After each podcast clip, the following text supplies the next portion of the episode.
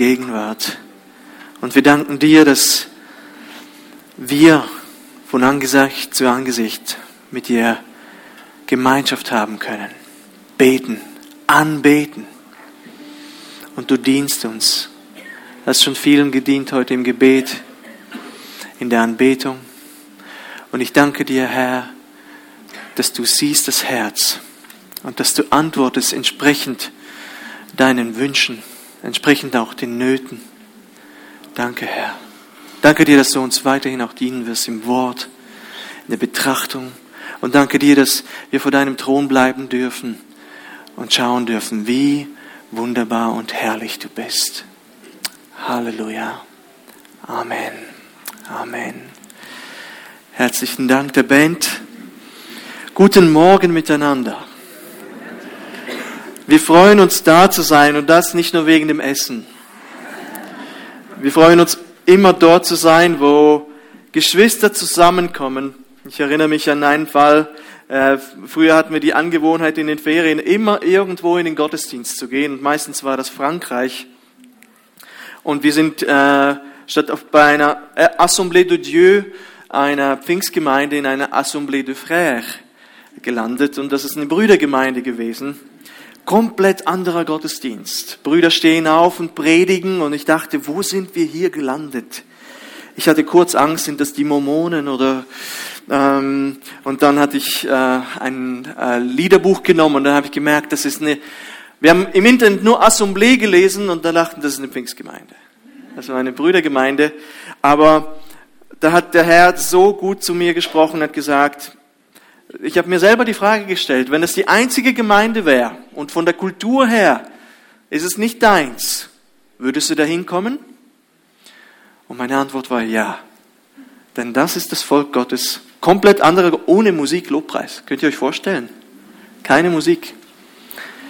Und ähm, ich könnte.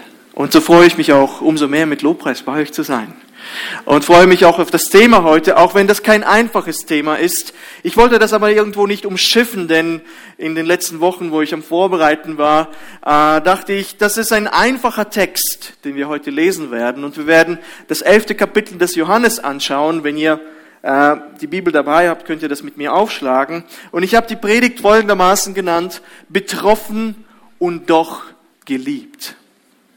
Ähm, ist nicht ein einfaches Thema und dennoch möchte ich einfach vom Wort Gottes ist einfach immer mein Credo, umgehe nicht die schwierigen Stellen, sondern auch hier will sich Gott zeigen, hier will Gott etwas uns mitteilen und wir haben einen Gott der Liebe.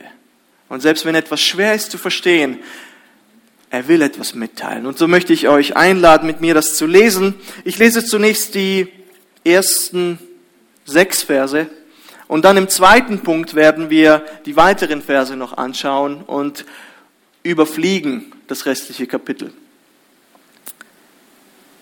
11.1. Es lag aber einer krank, Lazarus aus Bethanien, dem Dorf Marias und ihrer Schwester Martha. Maria aber war es, die dem Herrn mit Salböl gesalbt und seine Füße mit ihrem Haar getrocknet hatte. Deren Bruder Lazarus war krank. Da sandten die Schwestern zu Jesus und ließen ihm sagen, Herr, siehe, der, den du lieb hast, liegt krank. Als Jesus das hörte, sprach er, diese Krankheit ist nicht zum Tode, sondern zur Verherrlichung Gottes, dass der Sohn Gottes dadurch verherrlicht werde. Jesus aber hatte Martha lieb und ihre Schwester und Lazarus. Als er nun hörte, dass er krank war, blieb er noch zwei Tage an dem Ort, wo er war. Bis zu dieser Stelle, als ich neulich, und das war am Montag, mit meiner Tochter länger mit dem Auto unterwegs war, und ich habe das, glaube ich, schon in der letzten Predigt erwähnt, den Dietrich Bonhoeffer, dann haben wir ein Hörbuch gehört. Ich glaube, man liest ein Hörbuch nicht, nicht wahr? Man hört ein Hörbuch, sagt man das so? Wir waren am Hörbuch hören über seine Biografie, und ich hörte das bereits zum zweiten Mal und sie das erste Mal, beziehungsweise immer Abschnitte. Und die letzten zweieinhalb Stunden konnten wir zusammen hören. Wir, wir fuhren zum äh, Skifahren, nach Österreich ausnahmsweise. Ähm, war schon 15 Jahre nicht dort. Schöne Pisten auch.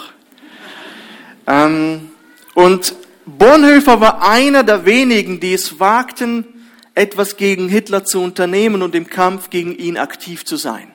Er war in der bekennenden Kirche und außerdem auch ein passionierter Pastor und eine Kapazität und einfach ein Herz.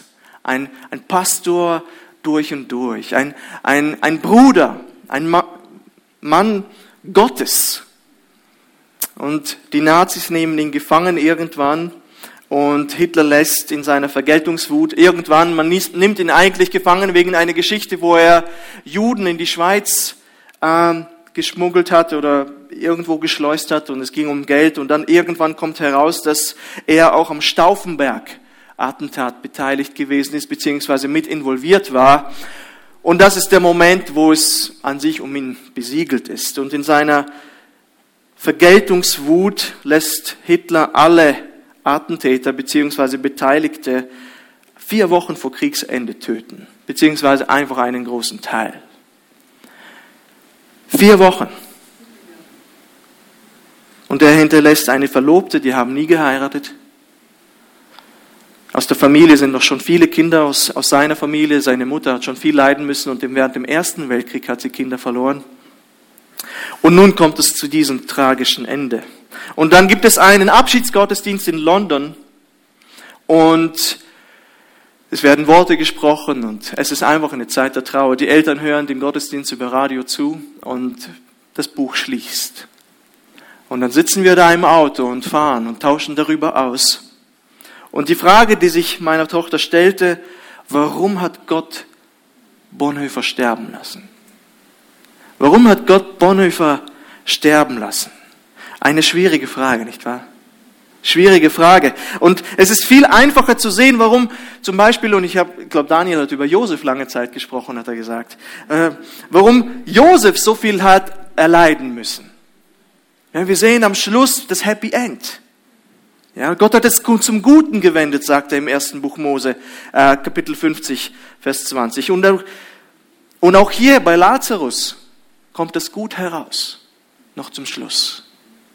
Aber was hat sich Gott gedacht bei Bonhoeffer? Was hat sich Gott gedacht bei Johannes dem Täufer? Hm. Und meine Antwort, als sie das so gesagt hat, und ich war unter dem Einfluss des Wortes Gottes und dieser Vorbereitungen, habe ich gesagt, und ich bin überzeugt, dass das eine biblische Antwort ist. Gott hat Bonhoeffer sterben lassen, weil er ihn liebte und sich verherrlichen wollte. Gott hat ihn sterben lassen, weil er ihn liebte und sich verherrlichen lassen wollte. Ist eine taffe Aussage, aber dieser Text hilft uns heute, hoffe ich, und das war mein Gebet, das besser zu verstehen. Ja, denn ich bin überzeugt, dass egal was mit uns geschieht und in was für einem Lebensabschnitt wir als Kinder Gottes uns bewegen, wenn wir seine Kinder sind, dann lässt Gott Dinge zu, weil er uns liebt und weil er sich verherrlichen möchte. Ich möchte den ersten Punkt hier anschauen, er ist schon aufgeschlagen. Und ich habe es so genannt, Verse 1 bis 6 zeigen uns, dass Jesus uns liebt, sich zeigen, also sich verherrlichen möchte und dennoch Dinge tun kann, die wir auf den ersten Blick einfach nicht begreifen können. Und wir lesen hier das einfach ein bisschen Kontext wir müssen wissen, um was es geht, dass ein gewisser Mann namens Lazarus krank ist und er zwei Schwestern hatte. Und wir kennen das aus den anderen Evangelien. Und interessant ist, dass sie vorher bei Johannes gar nie erwähnt wurden. Weder Lazarus noch Maria und Martha kommen vor, aber Johannes spricht schon darüber, als ob jeder weiß, wer Maria ist und Martha. Er sagt, Maria aber war es, die dem Herrn mit Salböl äh, gesalbt und seine Füße mit ihrem Haar getrocknet hatte. Und er berichtet davon in Kapitel 12. Und wir sind hier in Kapitel 11. Und wir merken, wie selbstverständlich es war. Johannes geht davon aus, ey, ihr kennt ja Lazarus. Ihr kennt Martha, ihr kennt Maria. Es sind bekannte Leute gewesen und man merkt auch, dass sie eine besondere Beziehung hatten zu den Jüngern und auch zu Jesus. Und deswegen heißt es auch in Vers 5, Jesus aber liebte die Maria, äh, die Martha und ihre Schwester und den Lazarus. Diese Leute sind also keine Fremden. Jesus kennt sie. Er kennt sie persönlich. Und deswegen konnten auch die gesandten Leute sagen, Herr, siehe, der, den du lieb hast, ist krank. Eine herzliche Beziehung. Und ich möchte, Johannes betont das hier dreimal. Hey, es, sind, es ist die, die die Füße gesalbt hat. Und von der Liebe wird hier noch einmal, zweimal gesprochen. Insgesamt dreimal. Die Bitte kommt nicht von einer flüchtigen Bekanntschaft, wo Jesus irgendwo in der Stadt vorbeiläuft und sagt, Herr, erbarme dich, sondern die Bitte kommt von Freunden, die Jesus kennen. Und so sagt Jesus in Vers 4, diese Krankheit ist nicht zum Tode, sondern zur Verherrlichung Gottes. Und der Sohn Gottes, dass der Sohn Gottes dadurch verherrlicht werde. Das Erste, was er sagt, ist, diese Krankheit ist nicht zum Tode und er spricht gar nicht vom Tod, sondern diese Krankheit dient zur Verherrlichung Gottes und des Sohnes Gottes. Es geht also nicht primär um den Tod für Jesus. Denn obwohl Lazarus sterben wird und Jesus weiß, dass er sterben wird. Es geht hier darum, dass Gott zusammen mit seinem Sohn verherrlicht wird. Und wenn wir die Wunder mal von betrachten, das ist interessant, und das vor allem im Johannesevangelium, wenn wir das anschauen, dann ist es immer sein Ziel, seine Werke offenbaren lassen. Auch der Blindgeborene. Die Jünger fragen, warum ist dieser Mann blind? Sind das die Eltern oder ist das der Mann, der gesündigt hat? Und Jesus sagt, nein, es sollen die Werke offenbart werden an ihm. Und immer wieder wird das betont. Gott möchte seine Hoheit, seine Majestät, seine Größe, seinen überirdischen Glanz zeigen. Er möchte sich verherrlichen. Also fasse ich einfach zusammen. Jesus hatte die drei sehr lieb. Steht hier und der Herr will sich hier verherrlichen in dieser Situation. Was würden wir machen? Es sind unsere Freunde, die wir kennen, jemand, den wir sehr lieb hätten und von so einem Problem dann hören würden, dann würde eben diese, diese Boten würden kommen und würden uns sagen, hey, die Freunde, der Freund, die Kollegin, die du sehr lieb hast, liegt krank. Es ist sehr, sehr ernst. Und wir würden wahrscheinlich sagen, ja, wo ist das nächste Ross? Nicht wahr? Wo ist der nächste Esel? Das wäre, das wäre die natürliche Reaktion. Wir würden sofort etwas unternehmen wollen. Wir müssen helfen. Und dann würden wir uns überlegen, ah, wir leben, ah, das ist die Antike, das ist nicht die SBB, wo wir jetzt nehmen können, sondern wir brauchen entweder, wenn wir jetzt aufbrechen und die Boten kommen, das sind 30, 40 Kilometer, die sie gelaufen sind, und der Lazarus ist wahrscheinlich schon auf dem Weg der Boten, als die Boten unterwegs waren, gestorben, denn es sind vier Tage, seit er tot ist. Das heißt, ein Tag Weg, zwei Tage lässt sich Jesus Zeit und nochmal ein Tag Weg. Lazarus ist seit vier Tagen gestorben. Aber wir würden aufbrechen. Und dann würde es uns aber sehr komisch einfahren, wenn wir dann zu hören bekämen, Herr, du hör mal, lassen wir mal das ruhig angehen. Wir nehmen uns ein bisschen Zeit. Wir bleiben noch zwei Tage hier. Das hat keine Eile. Es steht hier. Als er nun hörte, Vers 6, dass er krank war, blieb er noch zwei Tage an dem Ort, wo er war. Interessant, nicht wahr? Jesus lässt sich bewusst Zeit. Denk, selbst wenn Lazarus doch schon tot ist, könntest du doch früher aufbrechen, um zumindest sie zu trösten. Denn wer kann so trösten wie du? Nein, Jesus lässt sich Zeit. Jesus lässt sich bewusst Zeit. Und man kann, ja, einwenden, wie kannst du diese Leute lieben und dann so etwas tun, Jesus? Wie kannst du so handeln? Und wir lesen hier, dass Jesus das genauso macht. Er bleibt und bleibt. Noch ein Tag und noch ein Tag. Lazarus ist seit vier Tagen tot. Und wie ist das miteinander vereinbar? Er liebt Martha, Jesus und Maria und er lässt auf sich warten. Gottes Liebe und dann passieren solche Sachen. Ein weiterer Grund, das möchte ich auch hier erwähnt haben, warum Jesus spät kam, er wollte sicher, dass Lazarus ganz sicher tot ist. Es gab nun überhaupt keine Zweifel daran, dass Lazarus tot war. Warum? Und das habe ich nicht einfach irgendwo gegoogelt, sondern das ist wirklich ernst. In Israel gab es diesen Aberglauben, dass die Seele, nachdem jemand verstorben ist, noch drei Tage um den Körper herumschwebt. Ich weiß es ist aus der russisch-orthodoxen Kirche. Sie glauben das bis heute noch so. Vielleicht ist es bei den Juden immer noch so.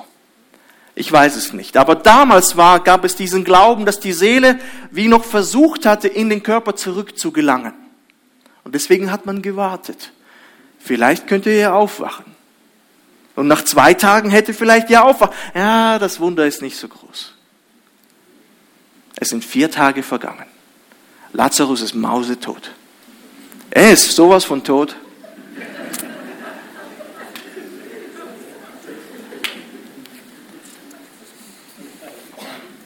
Er fing schon an zu riechen, steht hier. Martha sagt es auch, Vers 39. Herr, er stinkt schon. In der Luther 2017, in der neuen, er stinkt. Es ist, es ist nicht mehr gut. Wir sollten das nicht, aber es geht hier um die Gesundheit. Dieser Tod war ein echter Tod und ein echter Verlust. Punkt. Das war wirklich schlimm.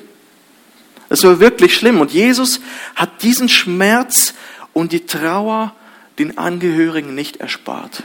Er ließ sich Zeit. Sie trauerten vier Tage lang. Und das ist ein Bild, das ich, und ich habe das gemerkt, das auch für Christen manchmal nicht vereinbar ist mit, der, mit einem Gott der Liebe. Wie kann Gott da warten? Wie kann Gott nicht antworten? Wie kann er leiden lassen? Warum kommt keine Hilfe? Und die Antwort gibt Jesus selbst, weil ich dich liebe. Und damit ich mich durch dein Leben verherrlichen kann. Und so wie Johannes uns diese Geschichte zeigt, ist die Auferweckung von Lazarus auch mit unserer Auferstehung verbunden. Und zwar mit der Auferstehung von all denen, die an Jesus glauben. Schauen wir einfach etwas weiter in den Versen 23 bis 26, sagt Jesus zu Martha, dein Bruder wird auferstehen. Und Jesus meint beides hier, die Auferstehung am jüngsten Tag und jetzt, in diesem Moment wird er auferstehen. Martha bezeugt, spricht zu ihm, ich weiß, dass er auferstehen wird bei der Auferstehung am jüngsten Tage. Jesus spricht zu ihr, ich bin die Auferstehung und das Leben. Wer an mich glaubt, der wird leben, obgleich er stürbe. Und wer da lebt und glaubt an mich, der wird nimmer mehr sterben. Und dann fragt er sie, ob er sie das glaubt. Der Tod von Lazarus war real und er war schrecklich. Wir sehen, wie die Menschen dort trauern, leiden. Die Trauer ist auch authentisch. Es ist genauso schrecklich, wie wenn einer von uns sterben müsste. Das ist die Tatsache dass jeder von uns eines Tages sterben muss. Und vielleicht denken wir aber, ja, hier gibt es ja ein Happy End. Der Tod von Lazarus war ja gar nicht so schrecklich, denn Jesus hat ihn ja auferweckt. Aber die Wahrheit ist doch, dass unser Tod genauso wenig schrecklich ist und sein wird wie der von Lazarus. Warum? Weil Jesus uns auferwecken wird. Er wird uns auferwecken. Und es ist nur ein Unterschied, dass es bei uns zu einem anderen Zeitpunkt passieren wird. Aber er wird uns auferwecken. Selbst Lazarus ist danach wieder gestorben. Und er wird wieder auferweckt. Und das ist die Hoffnung, die hier vermittelt wird. Das ist so wichtig, was Jesus hier mit Martha bespricht und so wichtig für unseren Glauben. Wer an Jesus glaubt, wird leben, auch wenn er gestorben ist. Und jeder, der lebt und an ihn glaubt, wird nicht sterben in Ewigkeit. Amen. Das ist so wichtig. Dann stellt er die Frage, glaubst du das? Wie sieht es bei dir aus? Das wünsche ich mir so sehr, dass ich das bei jeder Beerdigung, Abdankung, die ich halte, sagen kann. Diese Person hat das geglaubt hat daran festgehalten. Ich habe in der Verwandtschaft und wir haben, ich habe nur meine Großmutter, die an Jesus glaubt und bei Eva ist es momentan noch keiner. Und ich habe jemanden in der Verwandtschaft, eine Person, die kurz vorm Tod ist. Wir wissen nicht, wie lange es geht, ob es morgen passiert oder in zehn Jahren. Das ist so eine Geschichte, da kann es jederzeit passieren. Hat Jesus nicht angenommen und glaubt nicht diesen Worten, dass Jesus die Auferstehung und das Leben ist. Und dann sagt sie, aber ich möchte, dass du an meinem Grab etwas sagst. Sag ich, weißt du, was soll ich sagen an deinem Grab? Ich will, dass du Jesus Christus annimmst, damit ich das sagen kann. Damit ich das sagen kann. Sonst werde ich einfach auch das Evangelium verkünden, aber das wird keine Realität in deinem Leben sein. Und nun noch zum Aspekt des Leids. Jesus liebt Lazarus und seine Schwestern und lässt ihn dennoch sterben. Und das Interessante ist, der Tod von Lazarus wird ihnen mehr als alles andere helfen, die Herrlichkeit von, von Gott zu sehen. Wäre Lazarus nicht gestorben, hätten sie die Herrlichkeit Gottes nie auf die Art und Weise erkannt, wie sie es erkannt haben danach. Und das ist immer sein Ziel. Das ist immer das Ziel Gottes, seine Herrlichkeit erkennen, seine Schönheit. Ich wollte gerade sagen Beauty. Auf Englisch, ihr wisst, was ich meine. Und das Problem ist aber für uns, dass wir manchmal nicht so erkennen können, in der Situation, wo wir sind, wenn wir mittendrin stecken in so einer Situation, wo es Trauer gibt, Krankheit, wir sind an Krebs erkrankt, jemand ist gestorben und wir fragen uns, Herr, wozu? Was soll das? Aber Gott möchte, dass du ihn mehr kennst und vielleicht siehst du es in dem Moment nicht. Er möchte sich immer verherrlichen. Und wenn er gewisse Dinge zulässt und du sein Kind bist, dann wird er sich in deinem Leben verherrlichen. Wird er sich durch dein Leben verherrlichen. Denn das ist seine Zusage, die er hier gibt. Und weil er uns liebt, lässt er diese Dinge zu. Und Liebe heißt jedoch nicht unbedingt das zu geben, was wir uns wünschen. Ich hoffe, das macht ihr mit euren Kindern nicht so, dass ihr ihnen immer gibt, was sie sich wünschen. Ich glaube, meine Kinder werden gar nicht mehr am Leben. Eure schon. Sondern Liebe ist dann, wenn wir das bekommen, was wir am meisten brauchen. Was wir am meisten brauchen. Und das, was wir am meisten brauchen, ist nicht immer in erster Linie Heilung. Das ist eine Realität. Sondern dass wir die Herrlichkeit Gottes sehen können.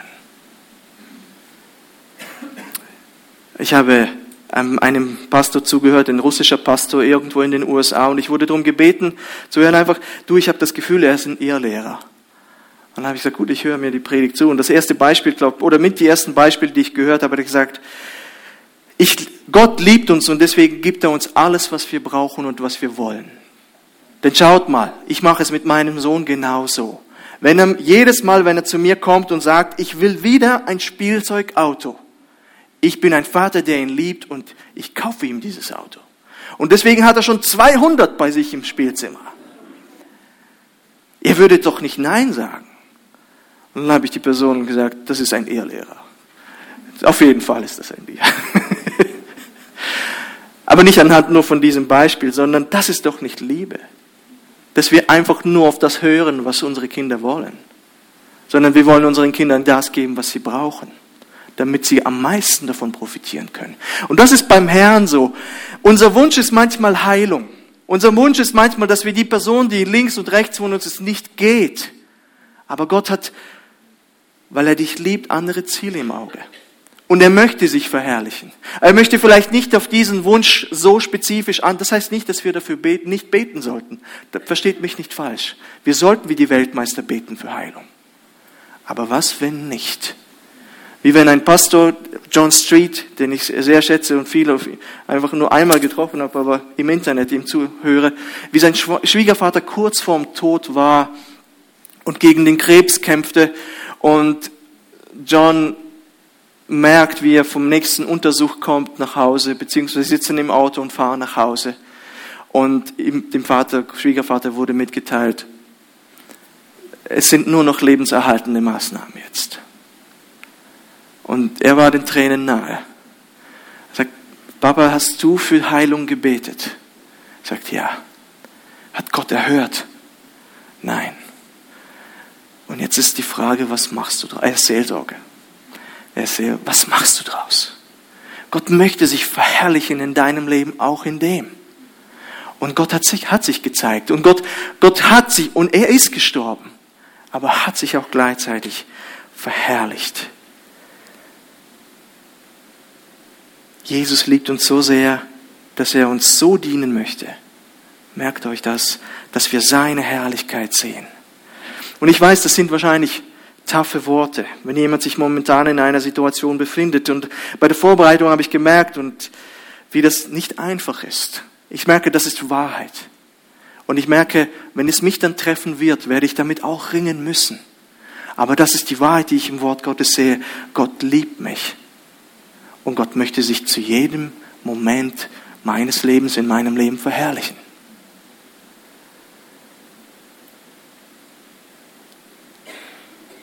Er zeigt eben seine Liebe nicht dadurch primär, dass er uns heilt. Dann müsste ja Paulus gehasst haben. Er hat gesagt, nein, wir wissen nicht genau, was Paulus hatte, was das für ein Problem war, ob es überhaupt ein körperliches Leiden war. Da spekuliert man.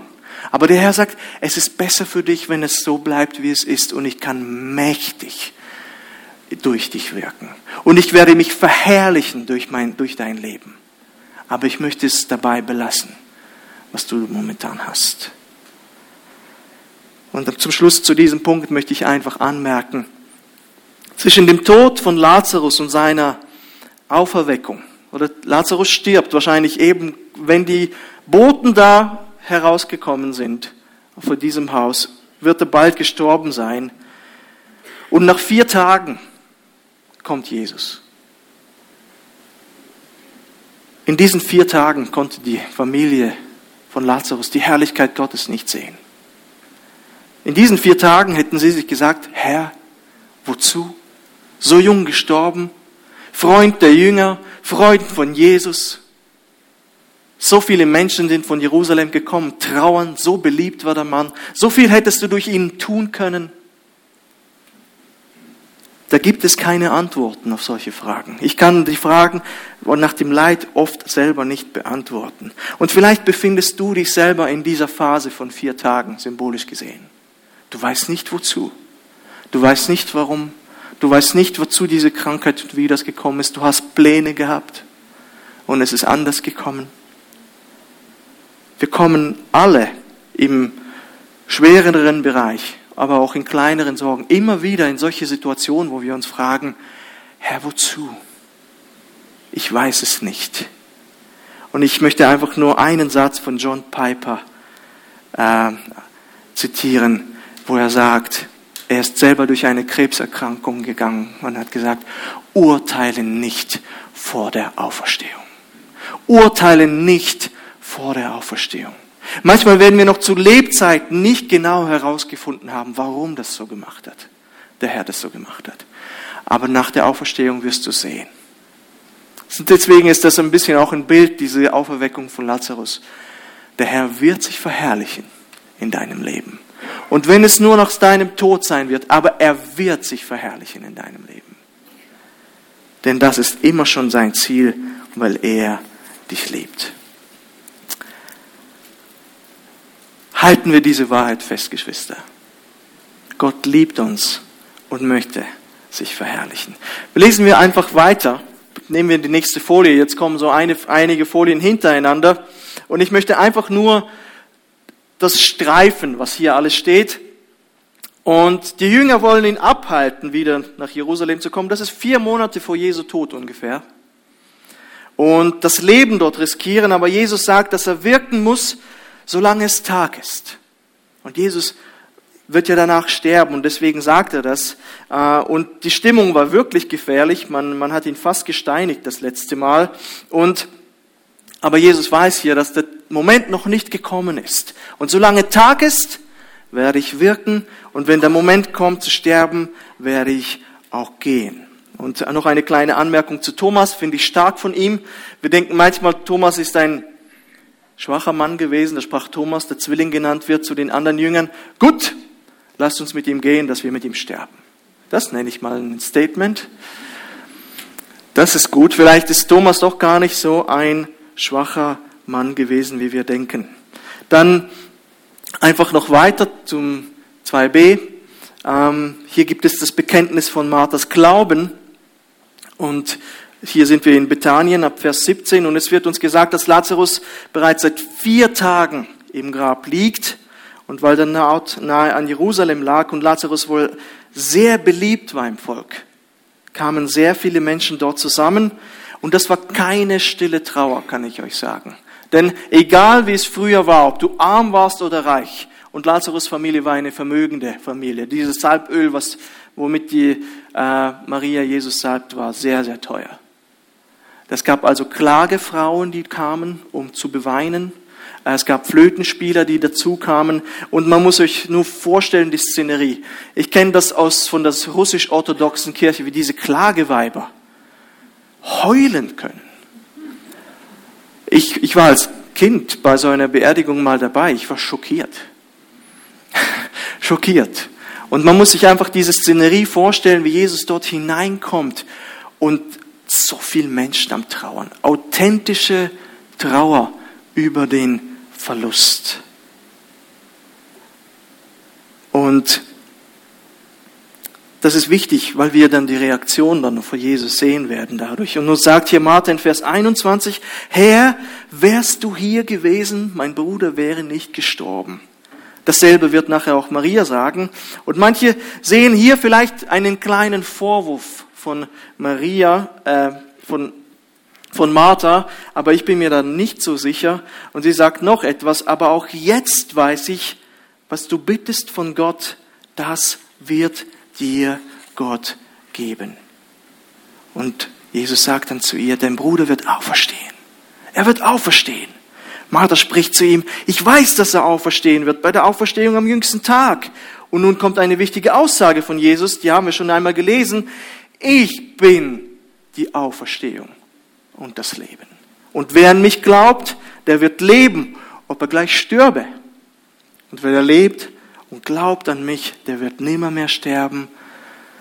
Und das hat Frage aller Fragen. Glaubst du das? Glaubst du das? Martha hat keine Ahnung, was hier jetzt gleich passieren wird. Aber das, was sie weiß, ist sehr ermutigend. Sehr ermutigend. Ja, sie weiß um die Auferstehung der Toten. Geschwister, das ist für uns ein Trost. Ein Riesentrost.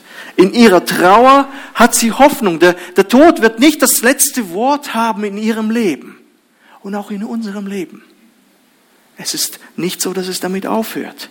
Und bei jeder Abdankung, bei der ich dabei war, wenn Geschwister gegangen sind, war, war das immer eine Wahrheit, die verkündigt wurde. Es hat nicht aufgehört.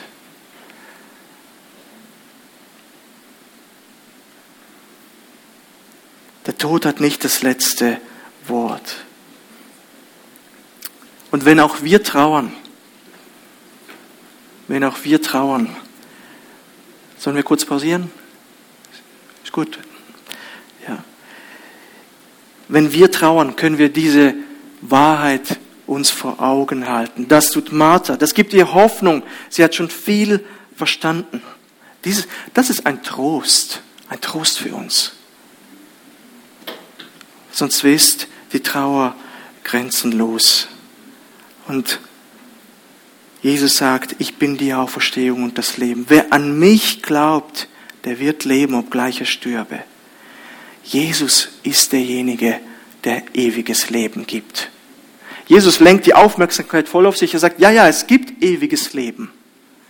Aber er sagt, ich bin der das gibt. Ich bin die Auferstehung des Lebens. Ich bin das Brot des Lebens. Johannes sagt es im ersten Kapitel, Vers 4, in ihm war das Leben und er ist gekommen. Es gibt also keine Auferstehung und kein ewiges Leben ohne Jesus Christus. Es gibt kein ewiges Leben ohne ihn. Oder besser gesagt, ein Leben mit himmlischer Qualität. Die Bibel stellt sich gar nie die Frage, ob es ewiges Leben gibt. Die Bibel stellt sich die Frage, welche Qualität wird dieses ewige Leben haben? Mit Christus oder ohne ihn?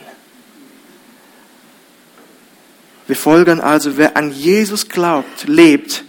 Und wer an Jesus glaubt und stirbt, lebt auch. Und lebt auch. Es ist so schön, unabhängig davon, wie lange wir leben. Ich denke, von heute an, in 100 Jahren, wird jeder von uns gestorben sein. Das ist eine Realität. Ja, man spricht, äh, ich habe das Gefühl, von der Kanzel wird zu, zu wenig vom Tod gesprochen. Der, ab und zu mal ein Spitalbesuch tut gut. Man merkt, oh ja, das Leben ist vergänglich.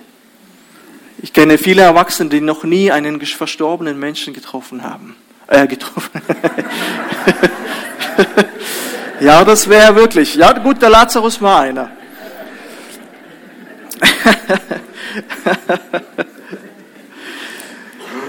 Aber in 100 Jahren sind wir alle mal gegangen. Und das ist eine Realität, die jeden von uns treffen wird. Und wie schön ist es zu wissen, wenn ich glaube und sterbe, werde ich leben. Werde ich leben. Und nun fragt Jesus eben Martha, glaubst du das? Und Martha sagt klar und deutlich, dass sie das tut. Und ich hoffe, du tust das auch. Ich hoffe, du hast dich für Jesus entschieden. Und ich hoffe, du folgst diesem Jesus nach. Glaubst du, dass er die Auferstehung und das Leben ist? Dass Jesus dich vor dem ewigen Tod ins ewige Leben retten kann? Glaubst du das? Und wie schön ist es, wenn wir wie Maria positiv antworten können. Dann noch die nächste Folie. Hier sehen wir, dass Jesus grimmig wird und wir sehen, wie Martha ihre Schwester holt und diese kommt eilends zu Jesus und die Trauergäste folgen ihr nach, weil sie denken, dass sie zum Grab geht, um dort zu weinen. Und sie sagt dieselben Worte wie Maria, nur noch mit mehr Emotionen. Sie fällt vor Jesus nieder, es ist eine tiefe Trauer da. Und nachdem nun Jesus sieht, wie Maria weinte und wie das Volk um ihn herum weinte, ergrimmt er im Geist. Und manche Übersetzungen versuchen das ein bisschen abzuschwächen. Zum Beispiel sagt die Schlachter, er seufzte. Aber in diesem, das ist wie Mitleid. Aber das ist falsch.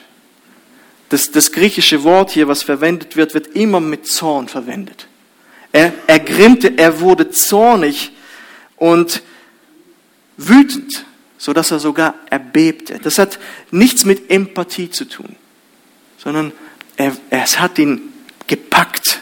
Und hier weiß niemand ganz genau, was, was genau Jesus gepackt hat. Und ich gebe euch einfach meine Version. Ist gut? Und ihr macht euch eure Version. Ihr könnt euch auswählen, was es ist.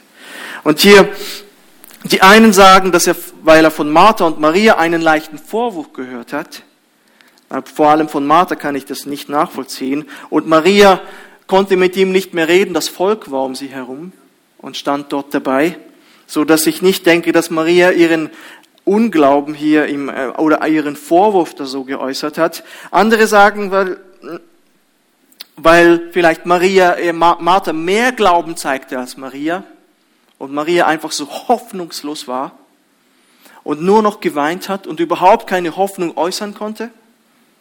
Kann sein. Andere Leute machen auch dann noch in Vers 37 Jesus vielleicht einen Vorwurf, dass er Lazarus nicht heilen konnte, aber konnte er doch dem Blinden die Augen öffnen? Und da denke ich, das ist berechtigt, das so zu sagen. Ja, dem Blinden konnte er doch heilen, warum konnte er das nicht machen? Ich glaube nicht, dass das Jesus unbedingt zornig gemacht hat. Ich neige aber zu denken, dass Jesus zornig und ergriffen ist, weil der Tod so viel Schaden anrichtet.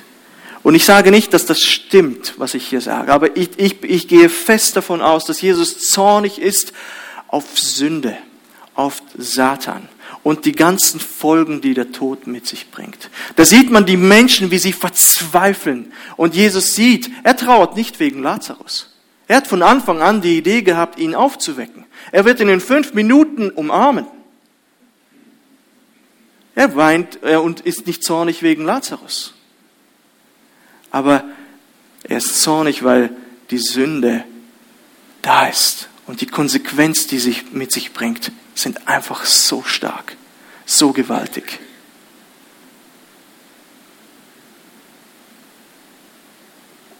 Aber das ist meine Version hier und die wird auch gestützt von einigen Theologen.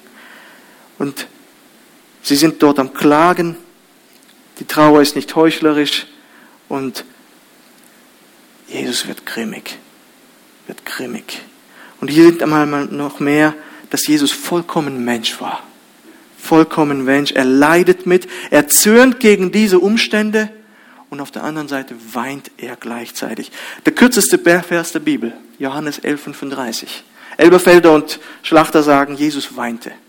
Und, und das ist ein anderes Weinen wie das bei den Juden oder bei Martha, sondern es schießt ihm in die Augen. Die Luther sagt, wie heißt es hier, gegen die Augen über. Das ist ein Weinen, aber das hat ihn einfach übermannt. Zorn und gleichzeitig diese Trauer.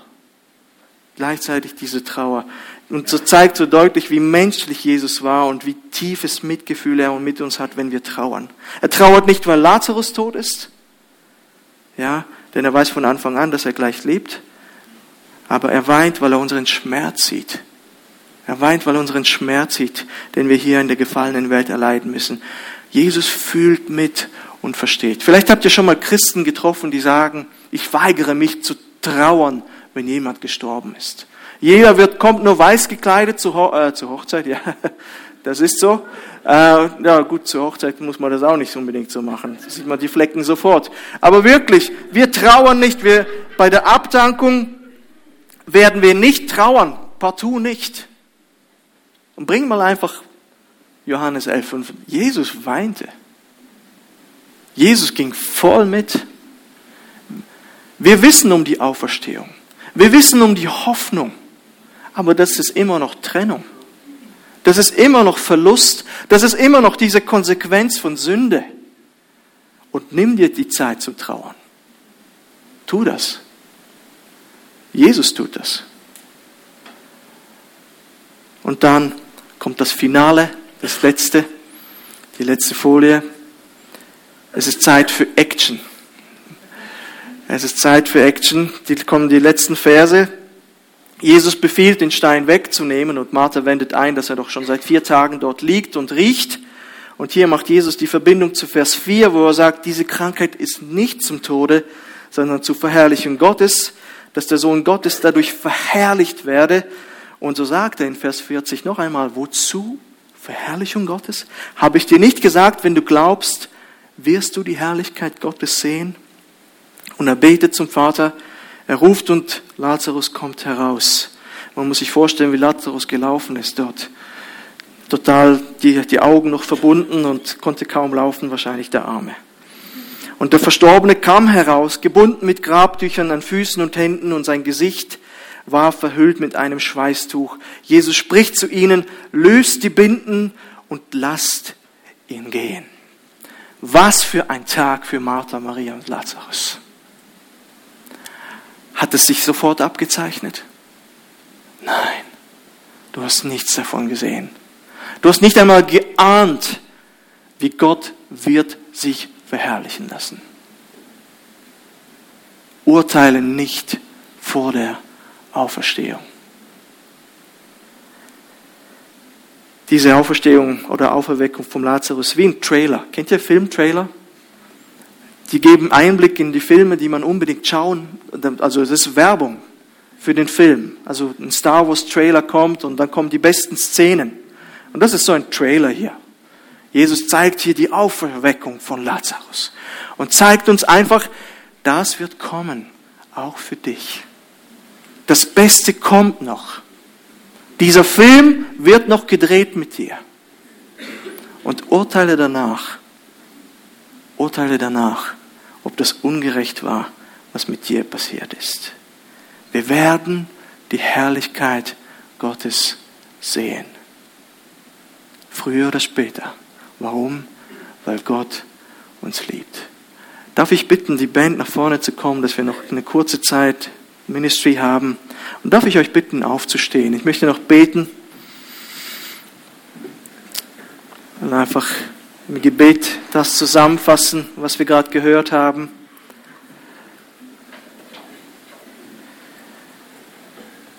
Herr Jesus, dieses Ereignis und ich hoffe auch diese Predigt sind eine Motivation, auf diesen Tag hinzuleben, wo du uns auferwecken wirst.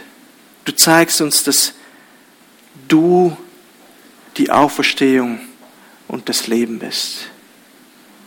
Und obwohl du es bist und uns liebst und dich verherrlichen möchtest, ersparst uns nicht Krankheit, du ersparst uns nicht Schmerz, du ersparst uns auch nicht den Tod. Aber in dem möchtest du dich verherrlichen. Und wir sind manchmal einfach überfragt, warum und wozu. Und wir befinden uns wie in dieser Phase von vier Tagen. Herr, ich weiß nicht, wo das hinführen soll. Aber Herr, wir wollen diese, diese, diese Wahrheit festhalten und das ist dein Wort. Du liebst uns. Und du möchtest dich verherrlichen in der Situation. In dem Moment. Wir wissen nicht wie, wir wissen nicht warum, aber du tust es. Nehme das mit. Gott liebt dich und möchte dir mehr und mehr seine Herrlichkeit zeigen.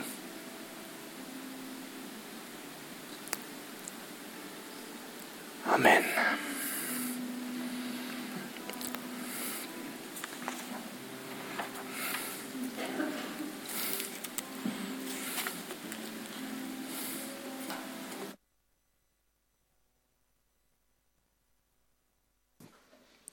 Dini Liebe und danke für dein Reden, für die Auferstehungskraft, in der wir leben und an die wir glauben. Amen. Ich möchte euch nochmal ganz herzlich einladen für nächsten kommenden Dienstag an die GV. Es werden etliche wegweisende Bestätigungen gegeben seitens der Gemeinde, die euch des Langen und Breiten am Infoabend erklärt worden sind. Und wir freuen uns, dass wir die Bestätigung als Gemeinde, was unsere Finanzen, das Äußerliche, alles. Der Herr versorgt uns, ja. Aber wir stehen alle Mann dahinter. Das ist nicht einfach so eine Geschäftsversammlung. Und wir haben auch personelle Veränderungen. Und es wäre schön, wenn wir die möglichst in großer Anzahl gemeinsam bestätigen und tragen würden. Wäre echt schön. Seid herzlich eingeladen, kommenden Dienstag um 8 Uhr.